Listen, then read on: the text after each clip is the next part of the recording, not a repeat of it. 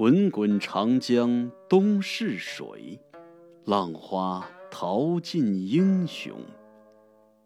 是非成败转头空，青山依旧在，几度夕阳红。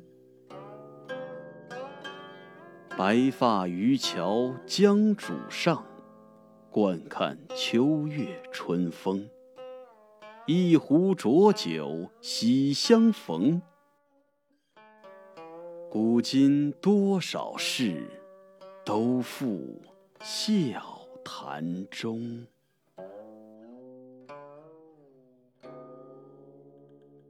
话说这天下大事啊，分久必合，合久必分。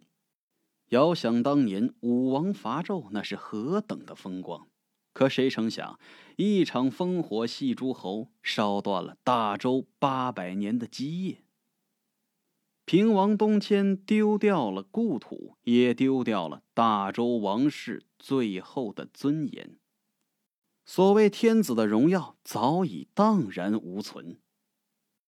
就这样，东周在岁月的长河中风雨飘摇，历春秋，经战国。最后，七国纷争并入于秦。等到秦灭之后啊，楚汉又开始纷争，最终又并入于汉。这汉朝自高祖斩白蛇而起，一统天下。后来呢，光武中兴，传至献帝，遂分为三国。而推其治乱之由啊，代始于桓灵二帝。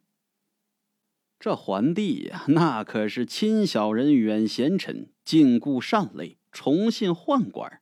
等到了桓帝驾崩了，灵帝即位，大将军窦武、太傅陈蕃共相辅佐。在当时啊，有一帮宦官以曹节为首，这帮家伙弄权，窦武和陈蕃就想着密谋把他们诛杀掉。可是啊，正所谓事成于密，败于泄。这二人呐，机事不密，露馅儿了，反被他们所害。打这儿起呀，这中娟是愈加的嚣张蛮横。这中娟什么意思啊？中娟是原文中提到的。中娟这个娟三点水，它表示清洁洁净，意思是说呀，担任宫廷内洒扫的人。后来呢，引申为皇帝的近臣，在汉代的时候啊，就表示为宦官。所以啊，这宦官啊有好几种说法，在接下来的故事里呢，还会有一种说法，咱们先卖个关子哈。那说到这儿呢，咱们说一个题外话，在咱们每一集的故事的简介里呀，都会有咱们这一集故事的纲要啊，还有一些提到的小要点、小知识点，不妨做一下笔记，或者说提前看一下、预习一下。话说到了建宁二年四月望日那天啊。这望日啊，说的就是农历的十五。那天，灵帝是御驾来到了温德殿，这刚进殿里还没坐下呢。这时候啊，殿角是狂风骤起呀！只见一条大青蛇噌的一下从梁上飞下来，盘在了龙椅上。呵，这一下给灵帝吓坏了，当场就惊倒了。左右的侍卫赶紧入了宫殿里，这百官啊，吓得都是来回的奔跑躲避呀。可是，一眨眼的功夫啊！哎呀，这蛇不见了！而这时候，忽然是大雷大雨呀，再加上冰雹，这大雨加冰雹一直下到了半夜才停下来呀，砸坏了房屋无数啊！等到了建宁四年二月，洛阳地震，紧接着又是海水泛滥呐，这可苦了沿海的居民呐，都被大浪卷入了海里。等到了光和元年。发生了一件不得了的事儿，什么事儿啊？公鸡化雌，什么意思？公鸡变成母鸡了！我的天哪，这可是超越了科学范畴啊！公鸡下蛋，当真是啊，下蛋公鸡，公鸡中的战斗机呀！哦耶！等到了六月朔，这朔呀，说的就是农历的初一。那天呐，黑气十余丈飞入了温德殿里。根据史料记载呀，在那年的七月，有虹现于玉堂，什么意思啊？这宫殿里头啊，出现了彩虹之光，这光可不正常啊！这种种迹象都是凶兆的表现呐！这天下间是灾祸连连，五原山岸接近崩裂，种种不祥非止一端呐！灵帝就下诏问群臣：这灾祸到底是怎么一回事？怎么来的呀？一郎蔡邕就上书啊，他认为这泥堕积化乃复四干政之所致。这话什么意思啊？咱们解释一下啊。泥堕积化，这泥呀，指的就是蝉啊，寒蝉。泥堕的意思啊，就是说呀，寒蝉孵化以后，随着躯体的生长，这旧皮脱落了，重新形成了新的表皮。这要这么说呢，也符合生物的这么一个特性。这乍一听啊，好像很正常。这蝉不就是要蜕皮吗？但问题是，你是大冬天的，那就不正常了。哪有大冬天这寒蝉啊蜕皮孵化的呀？而这鸡化呢，咱们之前也说了啊，就是雄鸡化雌啊，公鸡下蛋了，这不对呀。蔡邕说这个呀，他比喻的是小人上位，奸佞横行，这实乃是大凶之兆啊。说个题外话哈，在东汉时期呀，由于外戚势力庞大，也就是皇后啊、皇太后那边的亲戚，也就是皇帝的舅舅啊、舅姥爷他们势力太大了，皇帝没招啊。不得不寻求宫中宦官的支持，以对抗外戚权臣。就这样，宦官崛起了。可是皇帝没想到啊，宦官崛起不说，还跟这帮外戚勾结到一块儿了。这皇帝更是被架空了，憋闷呐，难受啊。到后来啊，随着宦官的崛起，还有了十常侍之乱。而蔡邕这句话的意思啊，就是说呀，出现了泥堕积化现象，是由于后宫妇人和宦官干政所导致的。而古人都认为啊，这种情况预示着国运衰微，妇人为祸，贱人戕害贵人，外戚宦官以下犯上，这是大大的凶兆。而原文说到的这个“妇祀干政之所至”啊，“妇寺”妇女的“妇”，寺庙的“寺”。这个“寺”啊，什么意思呢？“寺”近也，也就是说啊，贴近的、靠近的、近身的。妇祀的意思啊，有两种含义。第一种呢，说的就是宫中的妇女进士，这说的呀，也就是皇后啊、皇太后之类的。而第二种呢，说的就是宦官。在《金史宦者传序》里啊，有这么一句话：“古之宦者，皆出生于行人，行于不可列于世数。”故长官祀之事，谓之父四焉。这行于啊，说的就是经受过肉刑。那么这个世数什么意思啊？古时候啊，对人的社会地位，简单的可以分为四种：公、卿、士、庶。这公啊，就是指的皇室贵族；这卿呢，高级官员。在后面的故事里啊，咱们会提到一个非常重要的一个人物——袁绍、袁本初。就说他们袁氏家族啊，四世三公，由此可见，他们家也是一个门阀世家，也是一个大族啊。那说完了公和卿，该说士庶了。这士啊，就是底层的这个官员或者读书人，而这个庶呢，就是白身普通人，也就是无功名的。那相对于公卿而言啊，这士和庶还得算作是社会下层的人士，因此啊。这个士庶呢，广义可以引申为这个普通人家。所以说呀，这古时候就认为啊，这经过肉刑的人，你连做普通人的资格都没有，只能管一些官祀之事，也就是只能干宦官。说完了这些小贴士啊，咱们回到故事里。刚才不是说了吗？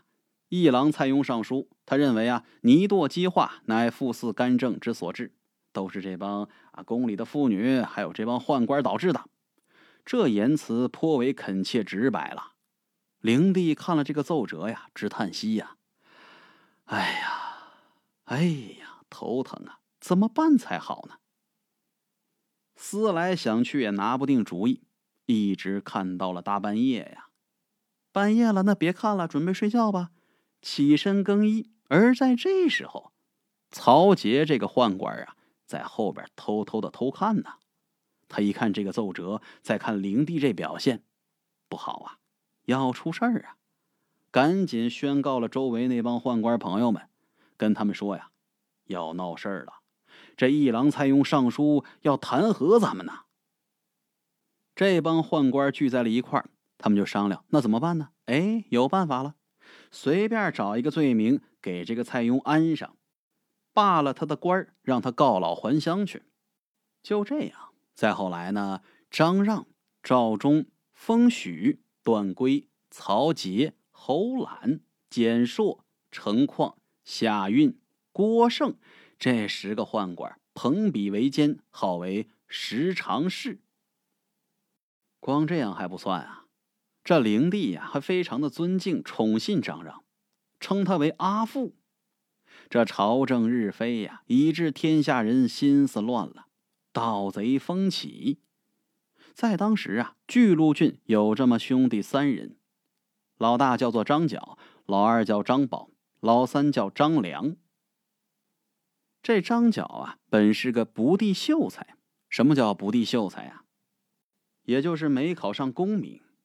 其实，在这里啊，说秀才不严谨。为什么呀？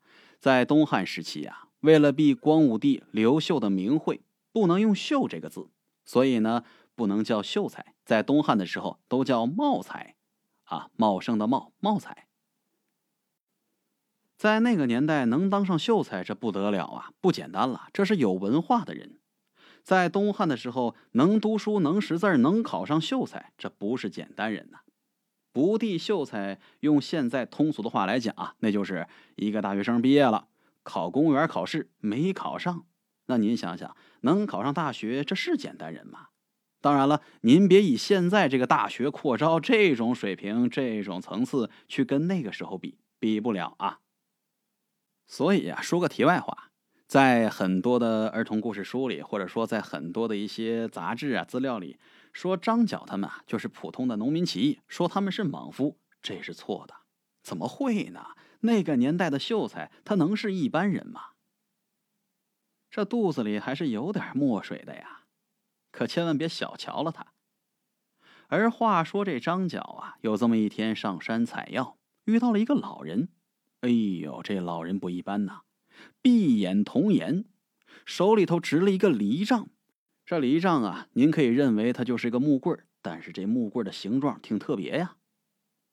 这老人看到了张角，他就说呀：“啊，你我二人有缘呐！来来来，跟我进入山洞里。”他把张角叫到了这个山洞里，然后从山洞里拿出了天书三卷，交给了张角。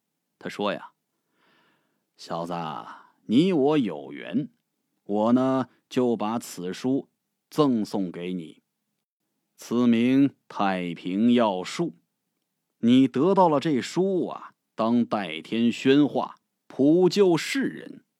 若蒙一心，必获恶报，切记切记啊！张角赶紧拜问老人家姓名啊。老人说呀：“吾乃南华老仙爷。”这老人话刚说完啊，张角就被风迷了眼睛。他纳闷啊，哎，这山洞里哪来的风啊？只听着一阵风声，只见这老人化成了一阵清风而去了。张角得到了这个书，小叶恭喜呀！就这样能呼风唤雨，号为太平道人。就这样又过了几年呐。到了中平元年的正月里头，说到这儿啊，还得说个题外话，您别嫌烦啊。在这短短的几分钟故事里呀，咱们就说到了好几个年号啊，什么建宁啊、光和呀、中平啊，怎么一回事啊？我来给您解释一下啊。这汉灵帝呀，年号是历经了很多个，总共呢有四个，分别是建宁、西平、光和，还有中平。建宁这年号用了五年，是公元一百六十八年到一百七十二年，而西平呢，这个年号用了七年，从公元一百七十二年到一百七十八年。光和这年号用了也是七年，一百七十八年到一百八十四年，而中平呢用了六年，公元一百八十四年到一百八十九年。咱们说这第一个建宁哈，这建宁是汉灵帝第一个年号。总共历经五年，是在汉灵帝登基的时候啊，这年号由太后主持给他封号了。而这第二个年号呢是西平，是在建宁第五年五月份的时候宣布的。这时候啊，灵帝自己就亲政了，所以呢，这年号是他自己宣布改的，有点类似于说呀，我长大了，翅膀硬了，我自己要给自己改名。这西平啊，有天下太平、光明恢宏之意。而第三个呢是光和，在西平七年的时候啊，出现了很多灾祸。咱们之前不是讲过吗？又是地震呐，又是海啸啊。所以呀，汉灵帝就想，那我改个年号，改年号为光和，什么意思呢？就是引申为光明和谐的意思。而汉灵帝最后一个年号啊，就是中平。中平历经六年，为什么起这个名字呀？在公元一八四年啊。也就是上一个年号光和七年的时候，赶上了黄巾军起义，汉灵帝就宣布啊，改个年号叫中平，寓意是天下中和太平。等到了中平六年四月十一日，汉灵帝逝世，汉少帝刘辩即位。等到四月呢，改元光熙元年。在同一年十二月呀，汉献帝即位，当时封号是永汉元年。后来他下诏啊。除掉了光熙、昭宁、永汉三号，复称中平六年。所以呢，也就是说呀，汉献帝即位以后，延续了中平这个年号。啊，这就是一个题外话，咱们简单介绍一下啊。回到故事里，就说到嘛，中平元年正月里头啊，爆发了疫情。哎呀，这疫气流行，张角在这时候散施符水为人治病，他自称是大贤良师。张角就这样收了徒弟五百多人，云游四方。这帮徒弟啊，都能书符念咒，都有点法术啊。后来呢，这徒弟呀、信徒啊是日益增多。张角就这样立了三十六方，大方万余人，小方呢六七千，每一方啊都各立渠帅，称为将军。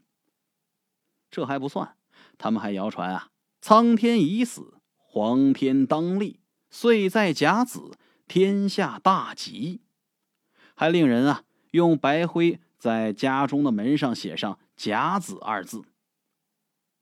这太平道发展的速度快呀，没过多久，清、幽、徐、冀、泾阳、兖、豫八州之人，家家都侍奉大贤良师张角的名字呀。与此同时啊，张角派遣他的党徒马元义。私底下带着金银财宝去结交宦官封许，让封许作为他们的内应。有这么一天啊，张角跟两个弟弟商量，他说呀：“弟弟们呀，你们知道这天底下什么最难得吗？民心呐！如今民心已顺，咱们若不成事取天下，那实在是太可惜了呀。”就这样，一方面偷偷的造黄旗。商定个日期要举事，一方面派遣他的弟子唐周纵马疾行，赶紧要报给封许。可谁成想啊，这唐周径直来到了皇宫里，直接面见了圣上，告诉皇帝这帮家伙要闹事儿啊！灵帝一听，哎呀，这还得了？赶紧召大将军何进调兵擒住了马元义，把他给斩了。紧接着抓了封许等一干人下狱。张角一听说事情败露了，连夜举兵。他自称是天公将军，而张宝呢称地公将军，张良称人公将军。他们跟信徒说呀：“如今呐，汉运将终，大圣人出，汝等皆宜顺天从政，以乐太平。”四方百姓头戴着黄金，跟张角造反者四五十万呐，贼势浩大。这官军啊，望风而靡，连打都不敢打呀。何进上报皇帝，跟他说呀：“赶紧火速降诏吧，令各处防备御敌呀，讨贼立功啊！”一方面呢，遣中郎将卢植、黄甫松、朱俊各引精兵，分三路讨之。这看上去一场大战在所难免呐，天下将乱呐。这时候啊，咱们再回头看一下黄巾军张角三兄弟的名号，仔细一品也能品出一点味道来呀。这张角是天公将军，张宝地公将军，张良人工将军，什么意思啊？